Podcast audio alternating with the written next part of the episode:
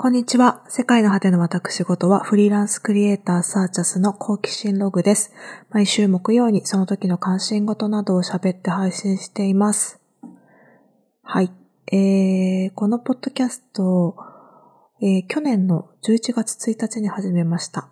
なので、今1周年です。早い。えー最初の頃は友達に会う機会激減していたコロナ禍で始まったんですけど、最近は人と会って話すことも増えてきましたね。はい。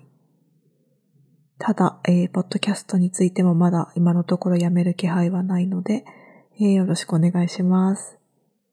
えっ、とですね、近況としては、ん、まあ正直ですね、何がということではないんですが、何か特定のということではないんですが、いろいろめっちゃ停滞している今日この頃です。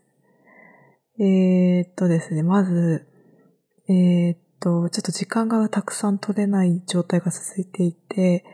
ランニング桜島に来月出るんですけど、その準備が全くうまくいっておらず、えー走りに行けていません。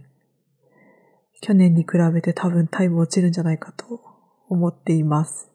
まあ、仕方ないですね。はい。出る分には出て、えー楽しもうと思っています。で、えっと、あとですね、前別の回で言ったんですけど、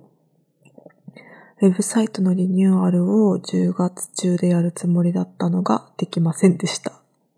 これもちょっと忙しくて、今はそれどころじゃないので、えーもう少し落ち着いてからやろうと思っています。ちょっとですね、まあ、あの、何が忙しいかというと仕事が忙しいんですけど、えーっとですね、これが、えー何がそんなにこう忙しいかっていうと、今ちょっと開発のフェーズというか、頭をすごい使う部分。あの、一応目的は決まってるんですけど、あの、仕事っていろいろフェーズがあるなと思ってて、え私のやっているグラフィックデザインの仕事は、すでに誰かが、あの、ある程度揉んで、あの、アイデアを固めて、うんと、こういうビジュアルがしたいな、こういうビジュアルをやって、作りたいから東郷さんに声をかけようみたいな感じで、えっ、と、来る仕事もあるんですけど、その場合はですね、ほとんどもう目的が定まっていて、私があのやり方を考えて提案して、OK だったらそこに進むっていう感じで、あんまりストレスたまらない楽しい仕事なんですけど、えーそうではなくて今やってる仕事は目的を、まあ、お客さんと共有して、そこに向けてどういうふうにしていくのが一番いいかっていう、まあ、あの、やり方から考えるみたいな仕事を今していて、まあ、ああでもない、こうでもないみたいな考える部分がずっと続いていて、えー、まあ面白いんですけど、えーっとですね、終わりが見えないというか、あーまだ、こう、これとこれとこれとこれと、こういう風にしたらあそこにたどり着くね。それが目的地だねっていう、あの、道のりが完全に見えている状態ではないところを今やっているので、あの、そういう時は結構ストレスが私は溜まります。向いてるのか向いてないのかわかんないんですけど、まあ、誰がやっても多分ここのフェーズは、あのーストレスというかこう、うん、一日仕事して、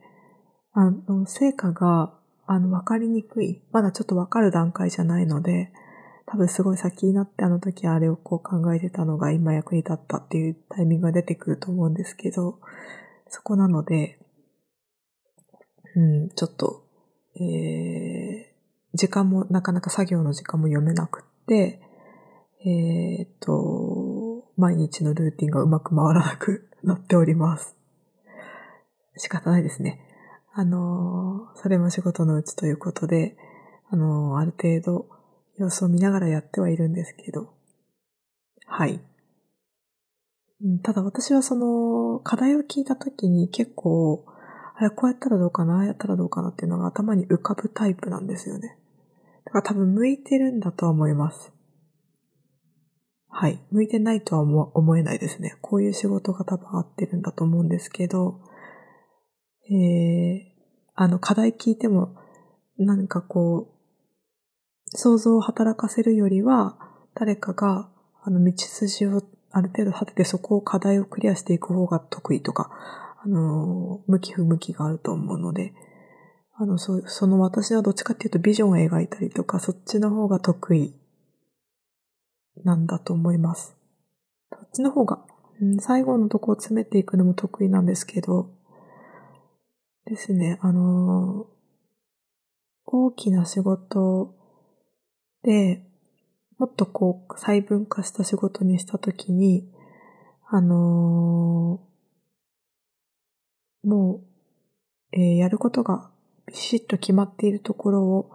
あの、きちきちと収めていく方が得意とかあると思うんですけど、私は多分、あの、一人でやって、あの、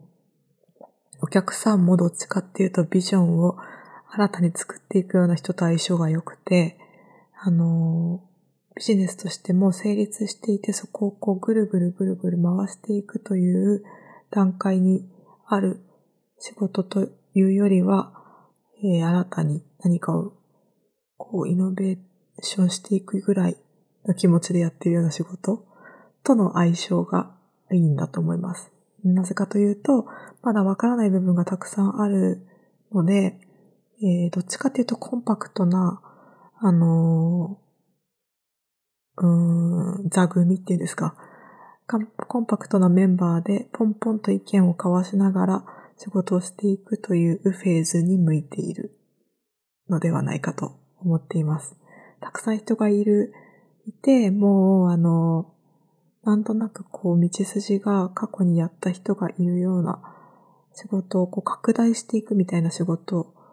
ではなく、あの、先駆者がいないところで、こういう風にした方がいいんじゃないかとか、いろいろ考えながら試行錯誤してやっていく部分、開拓していく部分、みたいなのが、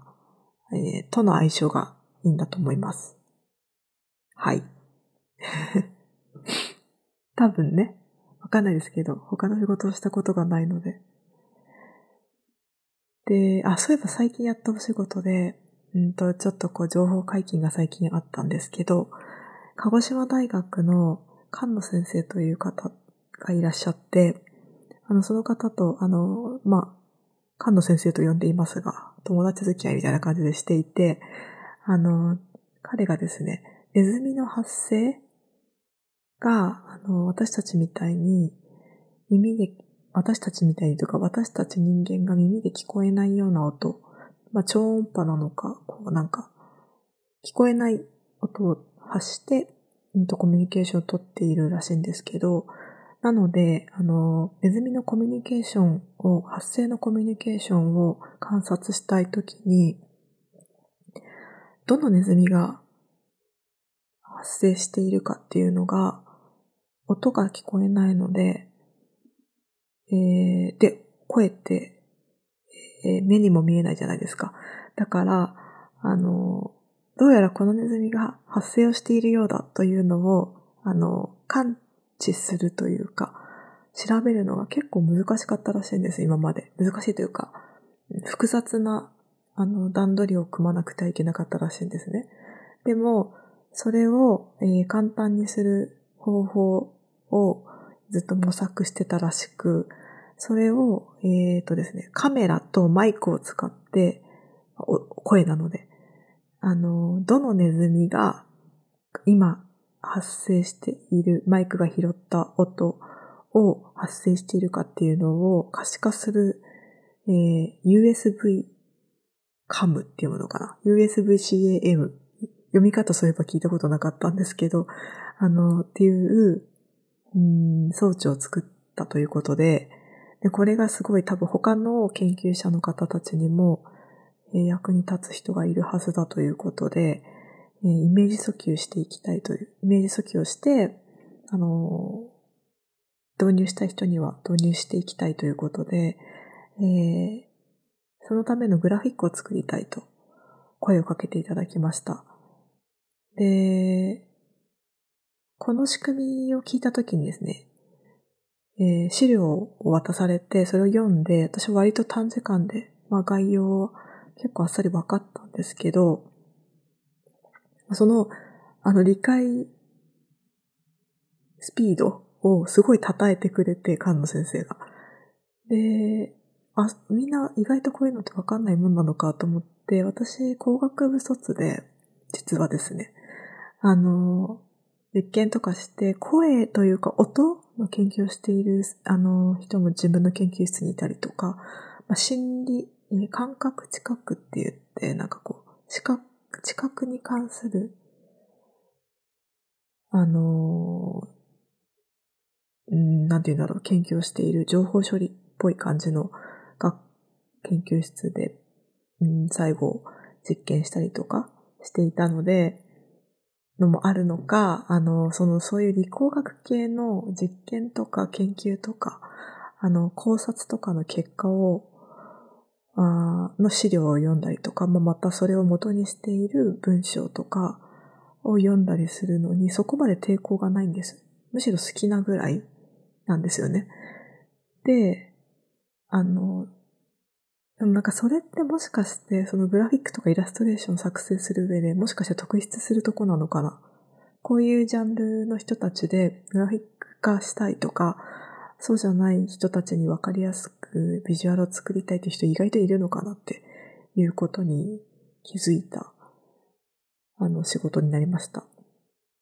まあ、あの、スムーズに理解できるので、アイデア出しも早くって、あんまりこう納期まで時間がなかったんですけど、結構楽しくやれて、あ、なんかこういう分野で、あの、もしね、なんか、こうビジュアルとか作っていきたいなっていう人とかいたら、役に立つのかも私意外とと思ったりして、新しいニーズに気づくような瞬間でしたね。USB カムについてはちょっと改めて制作実績的なものをサイトに上げようと思うので、まあ、内容はをなんか気が向いたらチェックしてもらえればと思います。はい。えー、そうだ、最近ですね、車移動の時に古典ラジオっていう、これめっちゃ多分有名なポッドキャストだと思うんですけど、なんかこう、歴史を勉強するのが好きな人たちが、あの、まあ、テーマというか、あるタイム、ある、こう、歴史上の人物とか、あの、歴史の大きな転換点とかを、あなぜそういう風になったかっていうのを追って勉強し、こう、資料をもとに勉強したことを話してくれる、あの、ポッドキャストを聞き始めたんです。で、えー、今ですね、鎌倉殿の13人をやっているので、鎌倉幕府のことをここのところやっていて、そこから聞き始めて、あの、全然見てなかったんですけど、めちゃくちゃ見たくなってしまい、えー、多分見ると思います。まあ、多分正月休みとか、その辺で一気に。あの、めっちゃあるから、1年間あるから見れないかもと思ったんですけど、数えてみたら、韓国ドラマの40何話とかあるやつと、ボリューム的にそれにちょっとプラスぐらいなので、見れなくないなっていうことに気づいて、見ようと思っています。で、その、ここまでその鎌倉幕府編今やってるやつ、毎週更新されてるやつを聞いているのと、あと過去の仕事中とか作業中っていうか、あの、仕事中はあんま聞かないですけど、まあ、お掃除している時とか、散歩に行っている時とか、車運転している時とかにポツポツ聞いてて、えー、今までに、えー、エリザベス一世編と、織田信長編と、日露戦争編を聞いたんですけど、まあ、これ、私聞いてる感じで、分かったことは、うん、人間は、あの、ストーリーを信じやすくって、うん、事実を認識するのが意外と難しいのかもしれないなと。まあ、あの、正直この歴史って、歴史を学ぶのって過去にこう、いろんな人たちが起こしたいろんなことを後から検証して、うんと、検証する時間を持ってまとめているので、その渦中にいる人たちがそれを認識するのって結構難しいというか無理あるよなっていうのがあって、あの、まずその時間、歴史に残るような出来事って大体その過去のじ、過去の歴史、去のことから、あの、想像できえなかったことが起こった時に、まあ問題になって、あの、こう、事件になっていくというか、時代が変わっていくみたいな感じだと思うんですけど、そういう時って、多分自分が持っていたルールというか、まあ、世の中ってこういう風だろうと思っていたことと辻褄が合わないことが起こるんだと思うんですよね。それが、辻褄合わないという自分の認識が正しいのか、辻褄が合わないというふうに見えてしまっていることが間違ってて、本当はルール通り今までと同じことが起こっているのかとか、で、どうやったら冷静に判断できるんだろうとか思って多分できないなっていう、自分でコントロールできないことがめちゃくちゃ大量にある中で自分がわかることの範囲で生きてるんだなとか思いましたね。で、あのこのいくつか見た中で全部こう学びがあるんですけど、日露戦争編の、あの、日本が開国するあたりからやってくれるんですけど、そのあたりから、あの、日本が世界を見ていた時の視点から学ぶものが結構あって、まあ、メインストリームにいなかったじゃないですか。鎖国してたし、あんまりよく西洋列強が今どうなってるかとか知らなかったから、あの、し、あの、他の国からも、まあ、あんまりどうでもいいみたいな感じの扱いを受けていたことによって、あの、メインストリームにいないことでメインストリームの問題に気づけて、そこを踏まえた先読みした動きができる的な感じになっていて、あの、それが結構学びでしたね。あと、その、えー、日本がその頃の、えー、東アジアでどういう立ち位置だったか、他の国とどういう関係を結んでいたか、他の国のことをどういうふうに見ていたかっていうのと、あの、やってきたことっていうか、他の国から日本を見たらどう見えていたかっていうのが、こう、対になっているので、あの、見方を変えたら、えー、敵が味方になり、えー、味方が敵になり、勝ちが負けになり、負けが勝ちになるんだなとか、そういう、まあ当たり前のことなんですけど、は思いました。で、あと日本史に限るんですけど、大河ドラマとか、歴史ものの小説とか、まあ、本も結構好きで読んだりしてたので、そういうのつまみ食いしていた甲斐があってというか、あの、私はですね、あの、この古典ラジオ、歴史に全然詳しくない人が一人、あの、聞き手としていらっしゃるんですけど、あの、話し手の人たちはすごい詳しくいろいろ話してくれるんですけど、それ聞いてても、聞いてるとなんか、あの、覚えなくていいけどとか、この人の名前とか覚えなくていいけどとか全然わかんなくなると思うから、その、例えば大河ドラマで出演者としての顔とこう、照らし合わせて聞いてくださいとか、そういうこと言ってるんですけど、私迷子にならないで、意外とこう時系列を覚えていて、あの、さらにそれで私がそのドラマとかから知っている脚色された情報以外の、じゃない、史実はこういう感じですみたいな、ということになってますみたいな、今わかっている段階の史実は、っていうのとかを聞いて、ますますこう深まるものがあり、そう、その理解が深まると解像度っていうんですか、見え方がはっきりしてくるので、ドラマとか、前見たドラマとか小説のことを思い出して、あれってこういう、本当はこうなんだとか思って嬉しみがありますね。まあ、世界史も、これを機にいろいろ知っていきたいなと思いました。えー、織田信長編と鎌倉幕府編を聞いたことで、私はあの、なんだっけ、えっと、あの、劇団新幹線のドクロ城の七人っていうやつ結構好きで何個か見てるんですけど、とか、あの、新幹線関係って結構そういう武士とか出てくるんですけど、それのその、なんか背景とかが結構詳しく、えー、読み取れて、あれってそういうことかみたいなのとかいくつかあって、それも面白かったですね。はい。で、その日露戦争編で古典ラジオのパーソナリティの皆さんが学んだって言ってたことがあって、その大変だけど、で、これ今やろうと思うと大変だけど、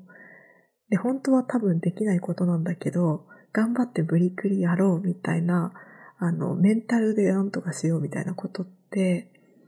あの、それが自分たちのためになるはずだと思ってやってることって、必ずしもいい成果を生まないっていうことを学んだっていうことを言っていて、あの、すごい身につまされるものがありました。はい。何かやりたいことがあるときは他の見直ししないといけないな、みたいな。私も結構ご利用しでやっちゃったりするところがあるので、前もそういう話したかもしれないですけど、そうですね、健康第一で生きてたら、また何かできることが新たに出てくるでしょうということで、やらない決断もしていかなくてはいけないなと。うん。